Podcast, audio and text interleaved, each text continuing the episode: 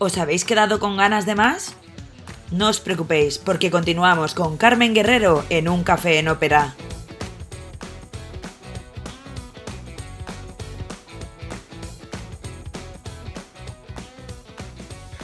Bueno, pues muchas gracias, Andrea. Aquí estamos con Carmen Guerrero, como tú bien has dicho, y joder, muy agradecidos. Principio de año, seguimos en un café en ópera y cada vez invitados más interesantes. Carmen Guerrero, que es CMO en FreePick, lleva el marketing y, me dicen que lo lleva muy bien. Y además es una persona que lleva más de 20 años en marketing digital, o sea que sabe más que yo de todo esto y espero que hoy lo pasemos bien y, también ella lo pase bien, ¿no? Bienvenida a tu casa, Carmen. Muchísimas gracias, Rubén. Un placer compartir este ratito contigo y el equipo de Let's Marketing. Genial. Pues mira, nosotros se nos había ocurrido que podía ser interesante para la gente que nos sigue acercarles este tipo de modelos de negocio que son bastante fáciles, eh, por los cuales, pues a través de una suscripción, accedes a un contenido de calidad. la gente hoy esto lo entiende fácilmente a través de Netflix, ¿no? Pero, pero en el sentido de que tú te montes un contenido propio para tu empresa, para tu proyecto, para ti, para un cumpleaños, no sé, para lo que quieras, ¿no? Em, qué interesante que por, iba a decir poco dinero, pero bueno, cada uno eh, lo que necesite y lo que demande, pero que ya no necesitas como antiguamente un equipo, eh, un tiempo de grabación. Hoy en día, si me apuras, eh, puedes lanzar una creatividad de una empresa, de un proyecto, de un producto en una mañana, pues acudiendo a contenido, en este caso vuestro de FreePick, por un precio bastante asequible y oye, y tienes un contenido de calidad chulo, haces una creatividad y has dado un servicio, ¿no? ¿Cómo, cómo ha revolucionado todo esto desde que ya llevan varias páginas como la vuestra ofreciendo, bueno, modelos de negocio ofreciendo este servicio. ¿Cómo, cómo ves tú esa evolución?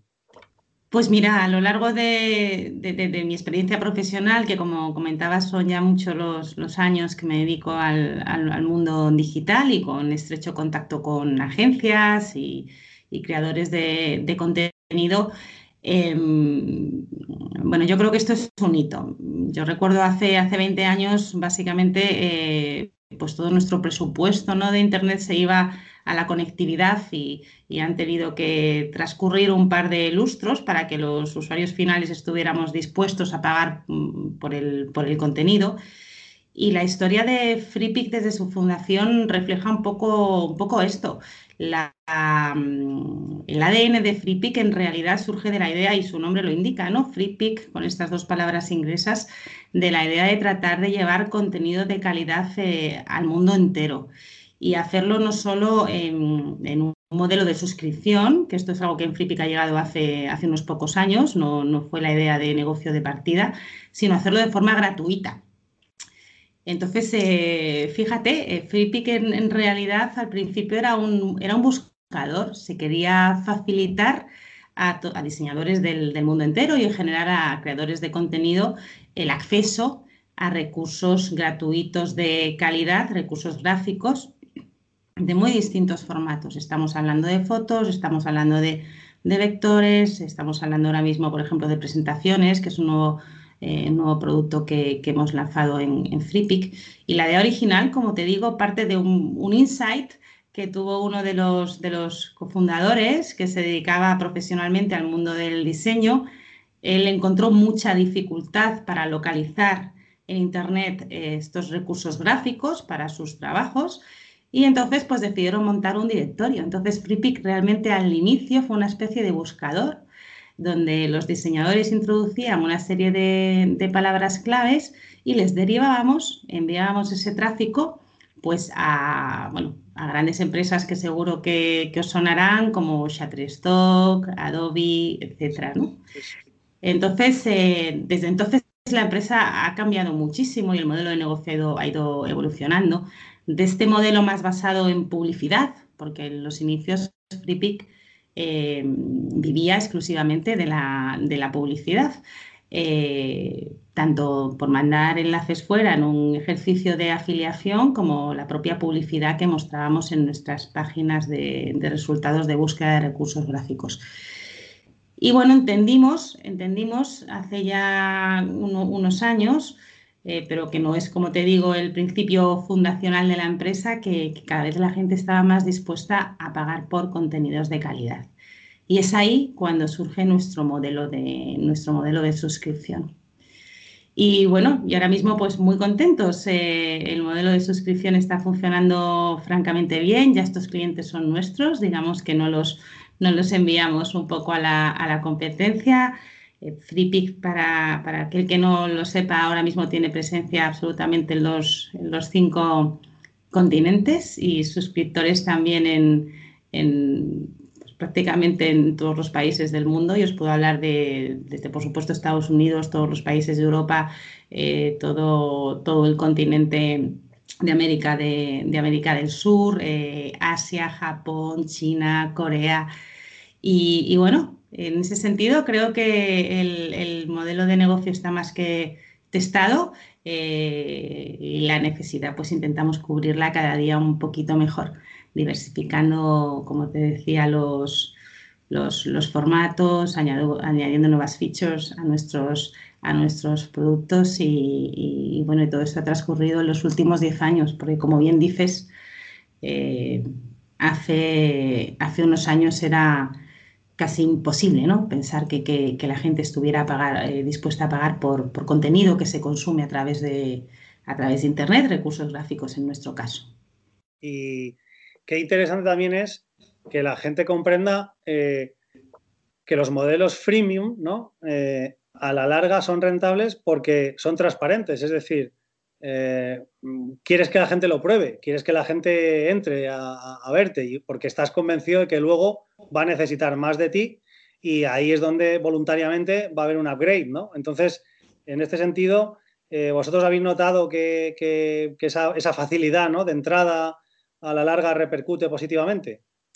Absolutamente. El modelo de negocio freemium, que este sí nos acompaña desde los, inicios de, Internet, yo recuerdo en el, en el Club Train Manifiesto, eh, que fue un poco pues, el manual. Los que empezamos a trabajar en Internet aquí en España era un poco la, guía que seguíamos y se mencionaba pues esa necesidad de dar un 80% a los clientes para recibir un 20% de ellos, ¿no? Y eso es la base de un modelo freemium.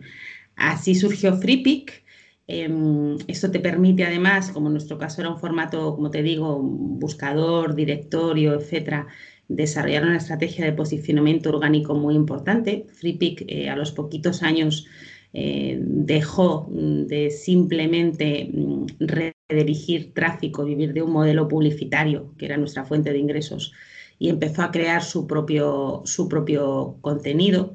Esto nos ha permitido escalar muchísimo el catálogo de contenidos, lo que a su vez nos da muchísima llegada en orgánico en buscadores como, puede ser Google, para que la gente nos conozca, eh, para que haga ese discovery, termine aterrizando en nuestra web, entienda que hay un catálogo de contenidos freemium extensísimo, como te digo, de muchos formatos y además adaptados culturalmente, porque no es igual necesitar recursos gráficos para hacer una pieza para algún cliente en, en Navidad eh, en Estados Unidos, por ejemplo, que hacerlo en la propia España, ¿no? Donde en España, pues al final tienes que tener muchos Reyes Magos y en Estados Unidos, pues tienes que desarrollar Papá, Papá Noeles.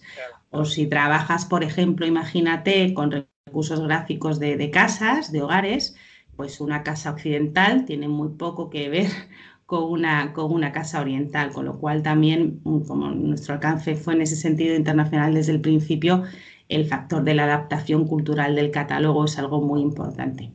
Entonces, efectivamente, te abre el funnel eh, y es posible monetizar no solo vía publicidad, sino ir migrando de forma progresiva a un, modelo de pago por suscripción y lanzar esa nueva línea de ingresos.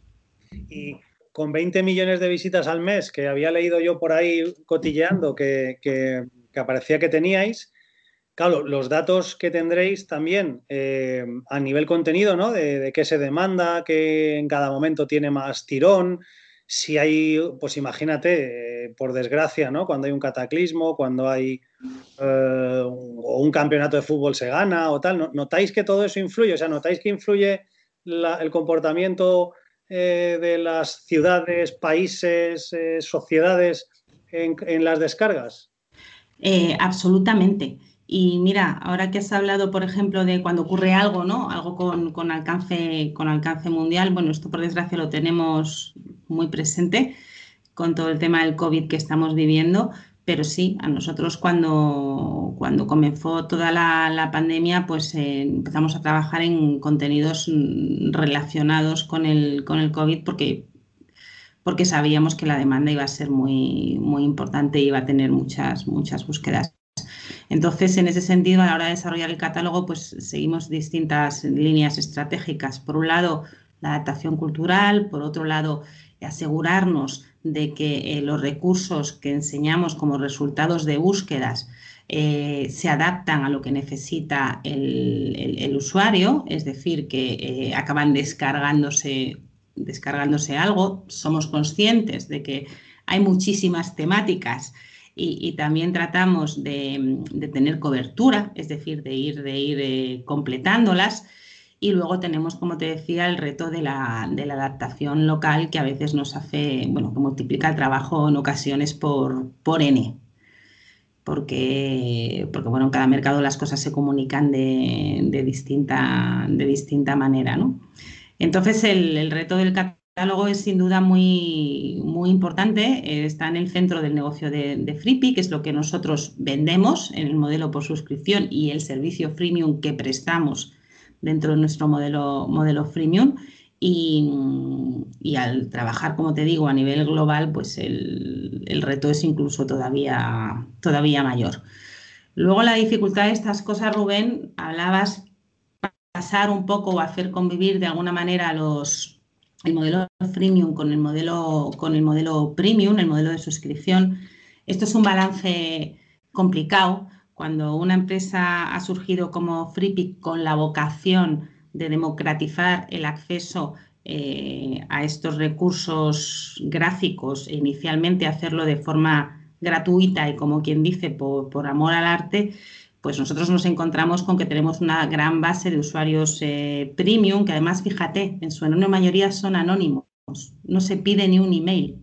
Fíjate. para que puedan, así es, eh, no se les pide ni siquiera un email. Tú llegas, buscas en nuestra base, en nuestra base de recursos, en nuestra librería, y, y como usuario freemium te puedes descargar, puedes hacer hasta tres descargas diarias con coste cero y sin necesidad de darnos un email. Incentivamos un poco el registro porque, eh, bueno, porque ofrecemos la posibilidad de hacer unas poquitas más de descargas, de descargas diarias. Entonces, la dificultad, como te digo, de, transicionar un poco en el, modelo de negocio es que llega un momento en el que tienes que hacer que las propuestas de valor eh, realmente sean diferentes para que la propuesta de, valor que está detrás del modelo premium, del modelo de suscripción, resulte eh, interesante. Pues, posiblemente no para todo el mundo, pero que el reto está cuando das tanto y tan bueno gratis en comerte la cabeza para ver cómo diferencias lo máximo posible una, la propuesta del valor del modelo de suscripción. Que le piden pagar si ya le estás dando mucho gratis, ¿no? Exacto. Ese balanceo no es algo, no es algo ni mucho menos sencillo. FreePick no va a perder nunca su vocación, el propio nombre lo indica, ¿no? Eh, con, esta palabra free, de, prestar ese servicio al, mundo del, del, diseño y al mundo de la creación de contenidos, pero para abrir la otra nueva vía de, monetización, pues tenemos que ir haciendo crecer la propuesta de valor que hay detrás del, servicio de pago. Y, Carmen, eh, a ver, ya a nivel personal, ¿no? Eh, ¿qué, retos tienes tú como directora de marketing? O sea, pues claro, tú llegas aquí y, no se me ocurre, a ver, hay ciertas cosas comunes a todos los departamentos de marketing hoy en día, ¿no? La promoción, la medición de, la analítica, la tal. Pero ¿qué retos, qué retos tienes tú aquí en, en Que si se, lo que se pueda contar, ¿eh? digo. Y a nivel personal, ¿no? ¿Cómo, cómo... Y a nivel personal, mira, te cuento yo, eh, bueno, por mi trayectoria anterior tenía experiencia en modelos de suscripción. Yo fui la General Manager de, de Lowy, que es la segunda marca de, de Vodafone. Entonces, en ese sentido, estoy cómoda con el, con, el, con el modelo de negocio. Hay un reto que es justo el que te mencionaba antes, que es para mí a nivel personal, pero que es también a nivel global, que es que al final el modelo freemium y el modelo premium son dos modelos que en un momento dado para determinadas actividades em, se, se, pueden contradecir, entran en competencia. Y este es global, como te decía, para toda la compañía. A mí, desde el punto de vista de marketing, por ejemplo, uno de los grandes retos es entender cómo podemos aportar nuestro granito de arena desde el área de performance, desde el área de paid marketing, a una máquina de generar tráfico, que es lo que es eh, FreePick, em, con un posicionamiento SEO espectacular. Eh, y esto no es, no, es, algo sencillo, porque al final, eh, bueno, por supuesto, el presupuesto de FreePick, como el de cualquier otra empresa, es, es ilimitado y cuando estás trabajando a nivel global, eh, pues el decidir dónde alocas, en qué países alocas el presupuesto no es algo, no es algo sencillo, porque además, y como se dice vulgarmente, cada país funciona, mm, en fin, es de su padre y de su madre, distintas tasas de conversión, tenemos distintas penetraciones de mercado, etcétera. Entonces, el encontrar un hueco para paid marketing en una empresa que es capaz de generar mm, a través de inbound, y en este caso en concreto de SEO, esta ingente Em, cantidad de tráfico es importante.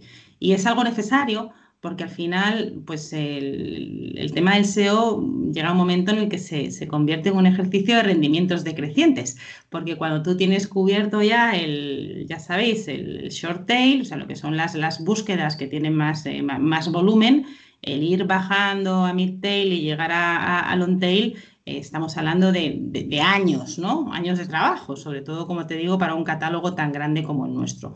Entonces, encontrar un lugar para, para paid marketing donde realmente aporte es, eh, es, algo importante, porque si algo tiene el paid marketing es que te permite traccionar, es más caro, desde luego, pero te permite traccionar eh, antes. y ese es posiblemente uno de los, de los retos más importantes que tengo en FreePick.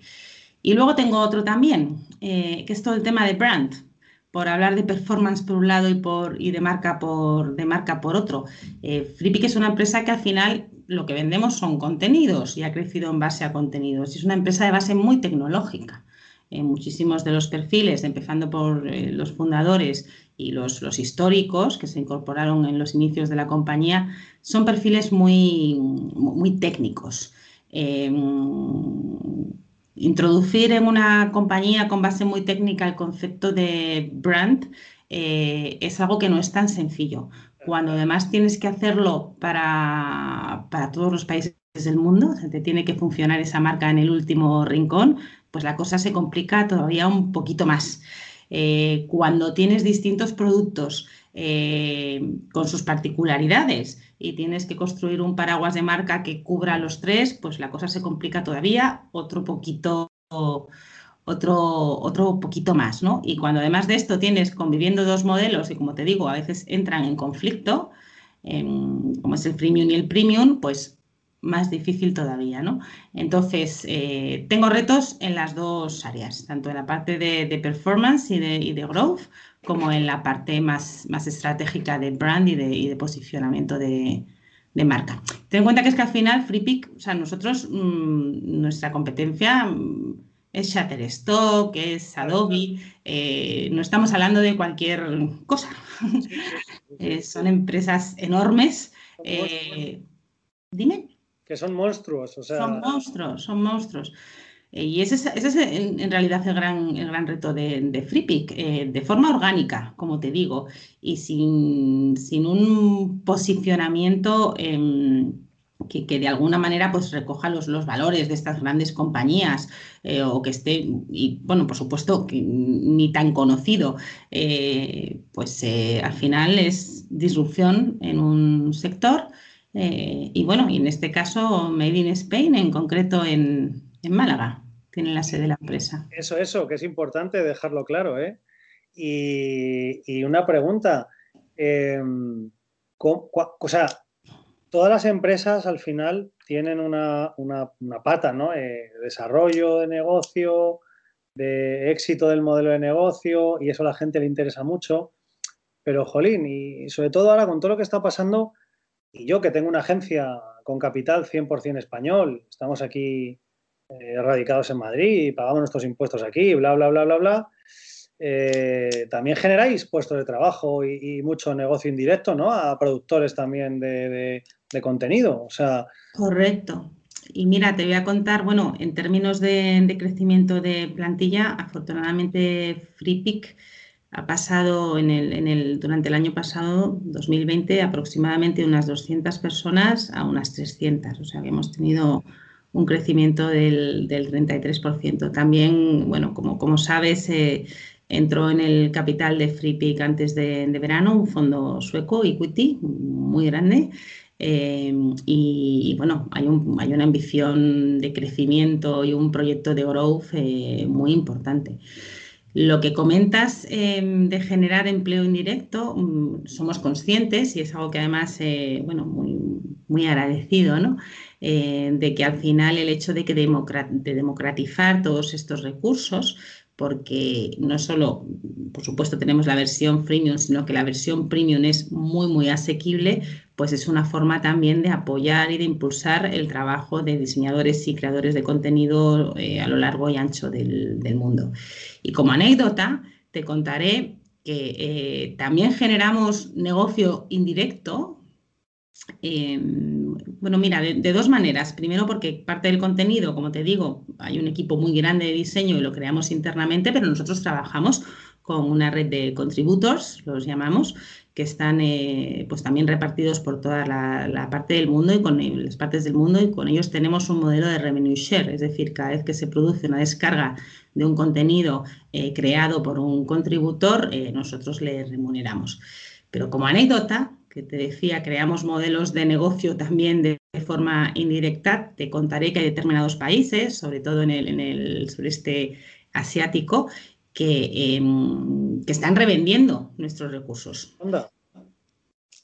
Entonces también tenemos ahí, eh, bueno, este tema con el, con el, con el fraude, que es algo también que tenemos que, que tenemos, bueno, que, que gestionamos, evidentemente.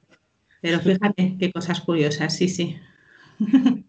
Oye, ¿y eso cómo lo controlas? Eh, ¿Aplicáis al final, meteréis blockchain o, cómo va esto a evolucionar? No, es, blockchain, pero, pero bueno, ya te digo, eh, tenemos, mm, Flippy es una empresa muy orientada al dato, con una base tecnológica francamente, francamente buena.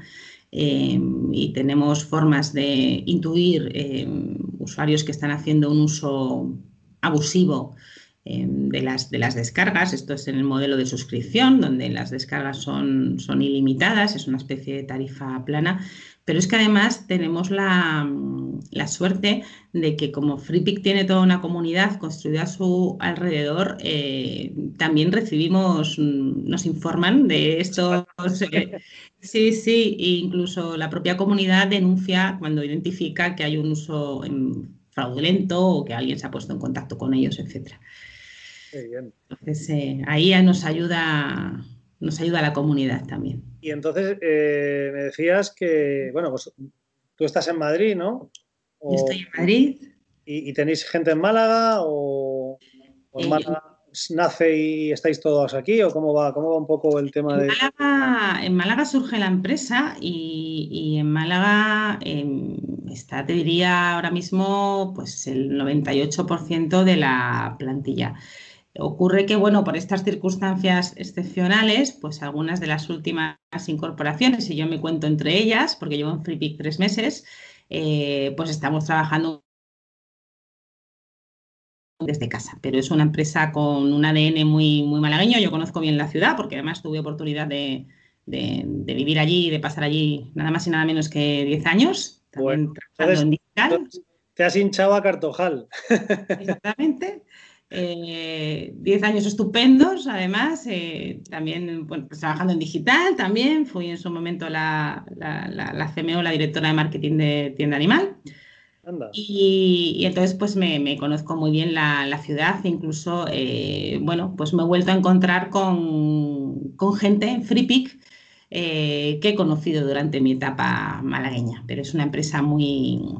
Málaga tiene un ecosistema, a mí siempre me ha parecido muy interesante, Ahora los dos últimos años lo he visto más de lejos, em, pero mientras estuve allí, pues, eh, en fin, un tienda animal, por ejemplo, lo tenemos ahí, un primor, que es también de los e-commerce eh, que más, eh, en este caso, perfumería, cosmética y tal, de los e-commerce que más facturan en, Andalucía y también muy fuerte en España a nivel general, lo tenemos también, también allí. Ahora está FreePick.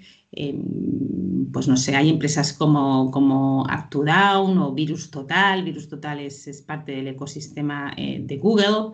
Em, bueno, yo siempre digo que al final eh, las, las, y esto es así, las empresas que han tenido, que han cerrado acuerdos con, Google, em, bueno, han sido Panoramio en su momento, que es una empresa en la que también participó uno de los fundadores de, de FreePick, Joaquín, Joaquín Cuenca. Y, en el caso de Virus, de Virus Total ocurre lo mismo. Son las dos empresas que ha adquirido Google de momento en el, en el, en el panorama en el panorama nacional. Entonces, eh, Málaga desde el punto de vista digital es muy potente en todo lo que tiene que ver con, producto digital. Esta otra que te he mencionado, AptoDown, por ejemplo, también es un buscador de aplicaciones, un marketplace de aplicaciones y no tengo los datos ahora en mente, pero eh, le están plantando cara a, a Google Play en ese sentido para aplicaciones de Android.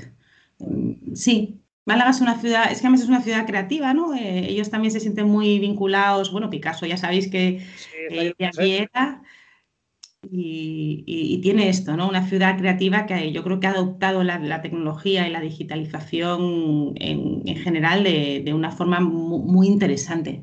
Es que no hay otra, porque con lo que nos viene encima, o empezamos a deslocalizar y empezamos a, cambiar el tejido productivo y empezamos a ciertos sectores a darles la vuelta, eso no puede ser el eje Madrid-Barcelona solamente, eso tiene que ser a nivel...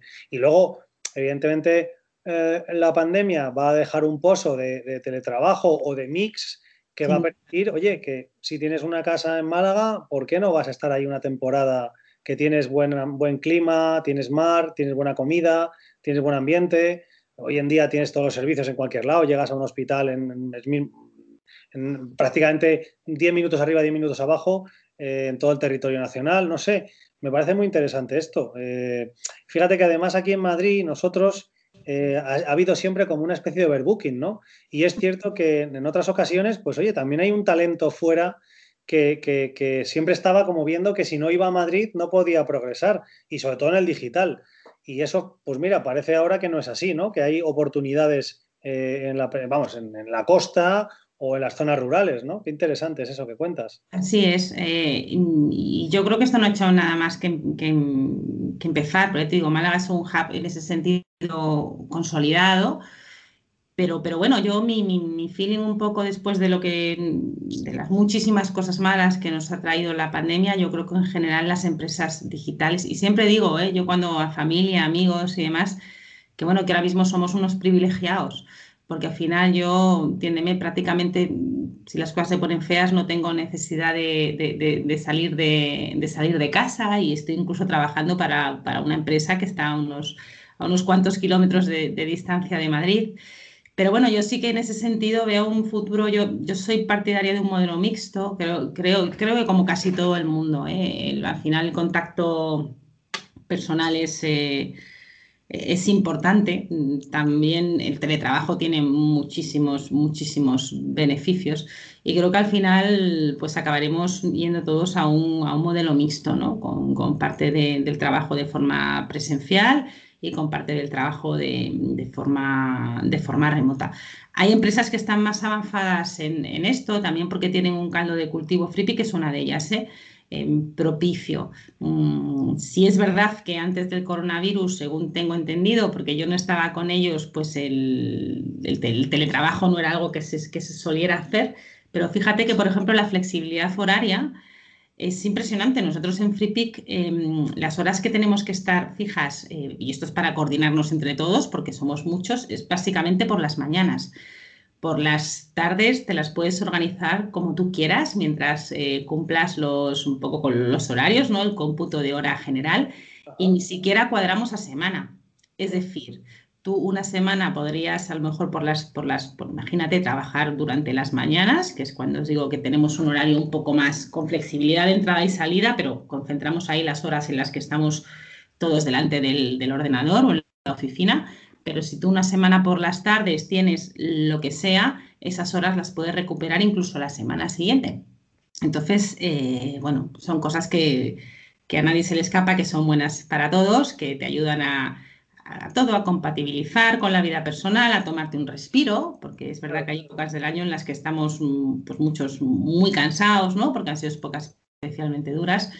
Y, sí, yo creo que vamos a ver muchísimos cambios en todo lo que tiene que ver eh, nuestra forma de trabajar. Y, Joaquín Cuenca, ¿no? Que hablabas antes, eh, que, decías que fue el primer español en vender una empresa a Google, eh, que sería, yo qué sé, pues hace, ¿qué? 10 años o más, ¿no? O sea, más. Esto me pilló a mí en Málaga, yo no recuerdo el año, pero esto igual fue, no, yo creo que fue hace más. Sí, pues fíjate, o sea, pero me refiero que es un hombre que tendrá una experiencia brutal y, un, visionario, ¿no? Que, tiene que molar, ¿no? Estar con alguien así. Yo, francamente, fue uno de los, de los motivos mm, fundamentales para apuntarme a esta aventura que es eh, FreePick. Eh, considero que lo que ha hecho yo personalmente, y vamos, es que lo considero en el top 3 de emprendedores eh, del país. Curiosamente, es un perfil de, persona que a lo mejor no ha tenido la exposición mediática que tienen otros, otros emprendedores y otros fundadores, a lo mejor de grandes unicornios y demás, pero para mí sin duda está en el, en el, en el top. Fíjate, es, ah, se, leen artículos últimamente, ¿no? Bueno, hay, de todo, ¿no? Hay, en LinkedIn hay mucha morralla también, eh, porque el confinamiento, aparte de hacernos teletrabajar, pues también permite el, no, sé cómo decirlo, no es, no es el overbooking, pero sí hay una, no, sea saturación, pero sí hay mucha mayor cantidad, aumenta el volumen pues de, cosas sin sentido, ¿no? Que se publican, pues como es lógico en cualquier boom de, cualquier sector.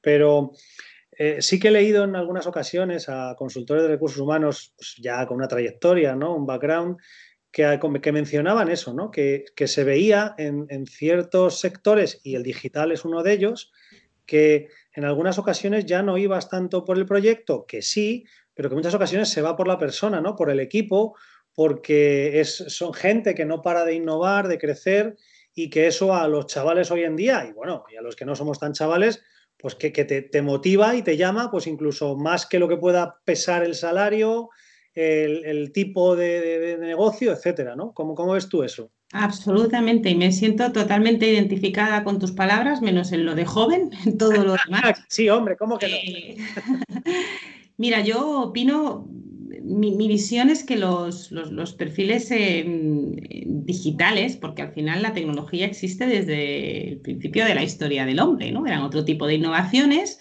eh, y ahora pues estamos muy centrados en lo que es la innovación, pues eso, eh, vinculada a todo, a todo el cambio profundo digital que está trayendo no solo los avances tecnológicos, sino nuestro propio comportamiento, ¿no? Como consumidores, como trabajadores, etc. Entonces yo, en mi caso particular, yo por mi trayectoria profesional he intentado estar siempre donde está la, donde está la acción.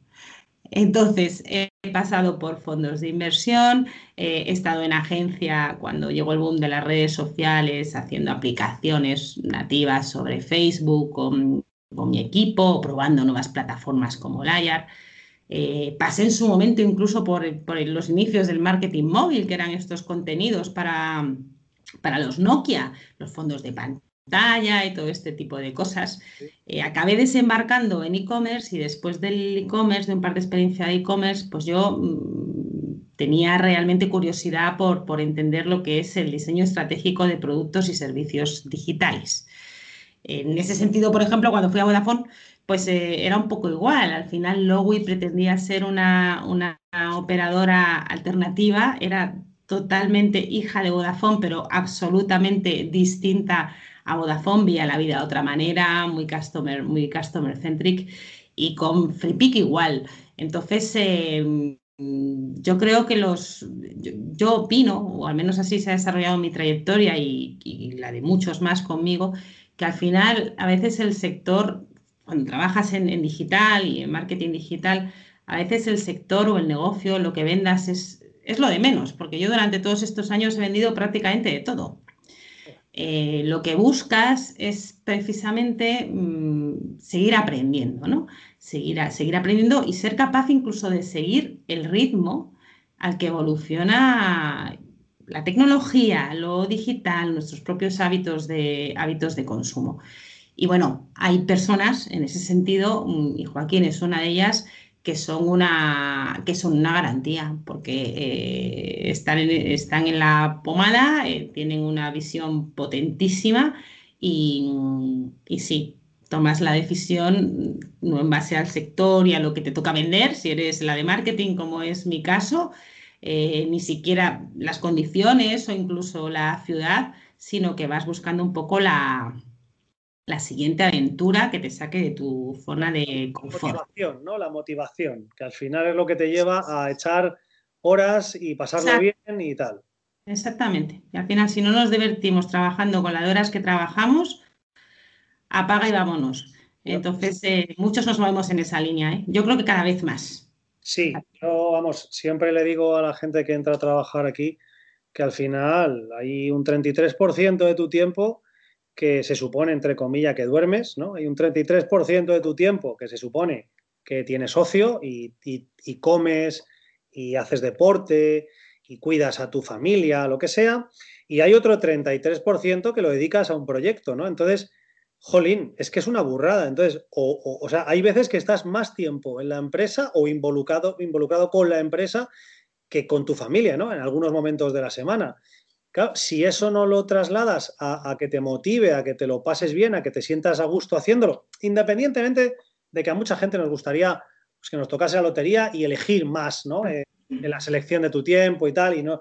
Pero dentro de eso, mm, oye, de realizar una actividad que te motive, como que te ayuda a que no pienses que estás trabajando, sino que estás, pues eso, creando, ¿no? Estás eh, aportando, eh, desarrollándote como persona, ¿no? No, no en la mina, ¿no?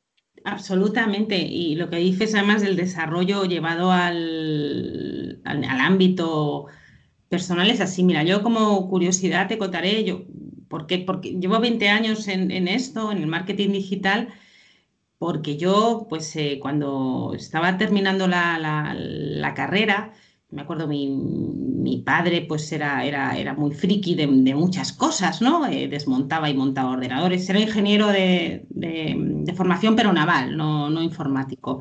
Y, y, se metía virus en el ordenador y, y nosotros tuvimos, eh, por suerte, acceso a Internet pues con Infobía muy pronto. Fuimos de los primeros hogares con acceso a Internet. Y yo me acuerdo, claro, cuando aquello llegó y mi padre me decía, mira la página de Disney mira la página de la NASA.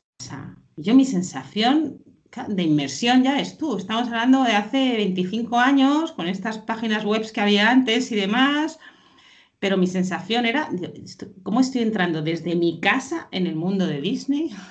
o en las instalaciones de la NASA fue, chocante, ¿no? Cuando yo descubrí, descubrí aquello. Es que es, espectacular el cambio, el choque. ¿eh? yo ahora lo cuento en, pues en, universidad, donde doy clase, o en alguna escuela de negocio, que casi todos los alumnos son, pues evidentemente, mucho más jovencitos, millennials, generación Z, etc.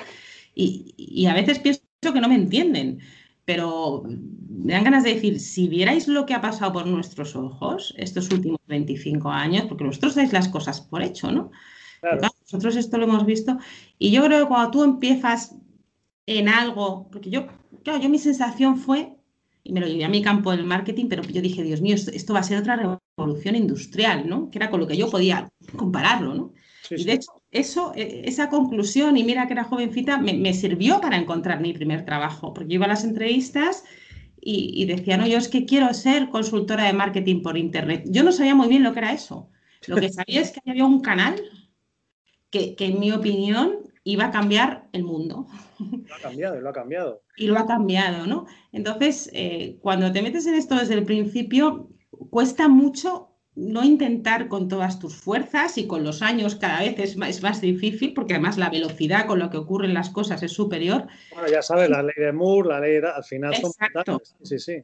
Cuesta mucho no, no, querer estar en la ola, subido en la ola, porque es mucha adrenalina. Y... porque sientes que es que realmente estás siendo parte de, de algo que está cambiando el mundo para, para siempre. Ojo, no, no, no siempre para mejor Claro, claro, verdad. ¿sí?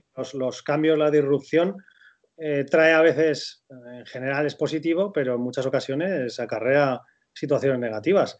Nos está haciendo señas ya, Andrea, de que, de que nos pasamos de tiempo, pero a mí me gustaría, Carmen, a no ser que, bueno, por supuesto, esta es tu casa, puedes decir lo que quieras, pero sí me gustaría hacerte, pues como que me ayudes, ¿no? A una última reflexión, porque, bueno, aunque seas una persona humilde y, jolín, y no quieras, pero tienes un currículum muy grande y a mí me interesa que quienes nos escuchan, que hay mucho millennial también, mucho, mucho, eh, ¿qué consejo le daríamos a los jóvenes que empiezan en esto de lo digital?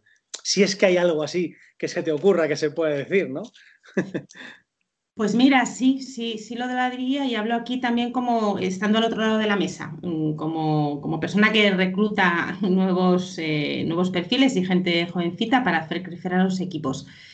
O sea, yo, yo en general les diría que mm, es importante al principio, para empezar en su carrera, que se especialicen. Las distintas disciplinas de marketing digital son muchas, evidentemente están todas conectadas entre sí, pero avanzan a, un ritmo rapidísimo. Entonces, creo que la gente que, se lanza ahora al, mercado laboral y hay muchas opciones, vale lo que sea, quiero dedicarme al performance, quiero hacer experiencia de usuario o experiencia de cliente o especializarme en estrategias de contenido para redes sociales, pero mi consejo sería que mm, ya habrá tiempo para ser generalistas y para ir cogiendo una visión global, pero ahora mismo el rol de los especialistas es muy importante en todas las, empresas.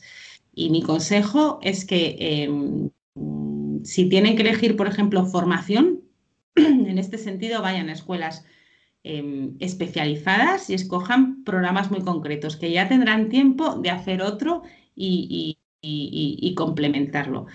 Pero básicamente eh, es ese. Estamos en un mundo de especialistas que va muy rápido.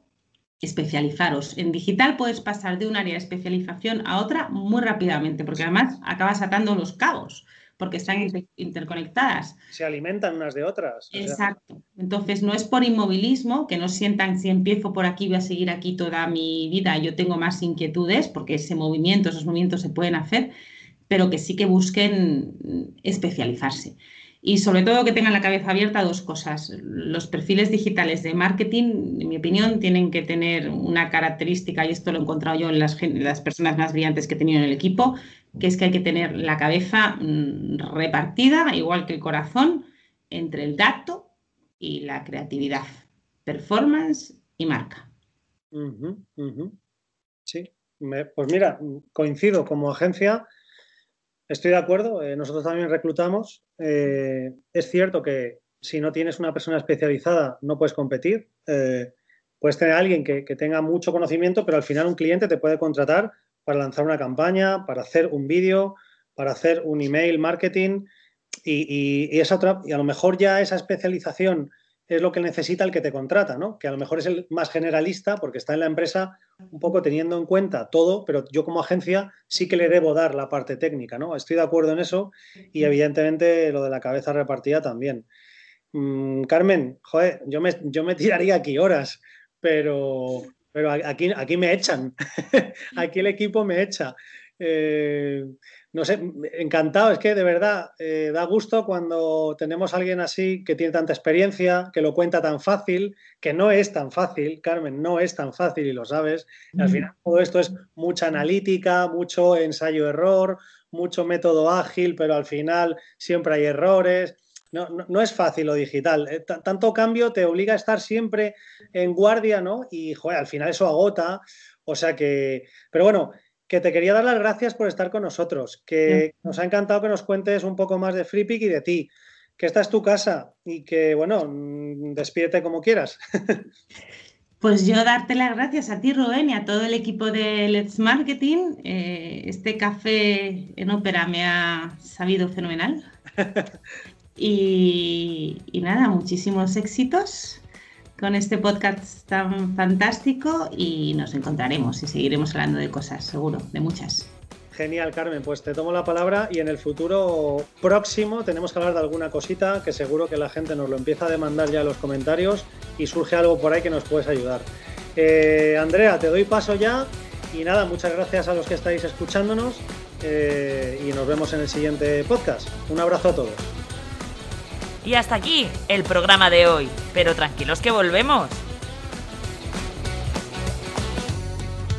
Ah, y no os olvidéis de daros like y compartir en redes sociales si os ha gustado el podcast. ¡Nos vemos!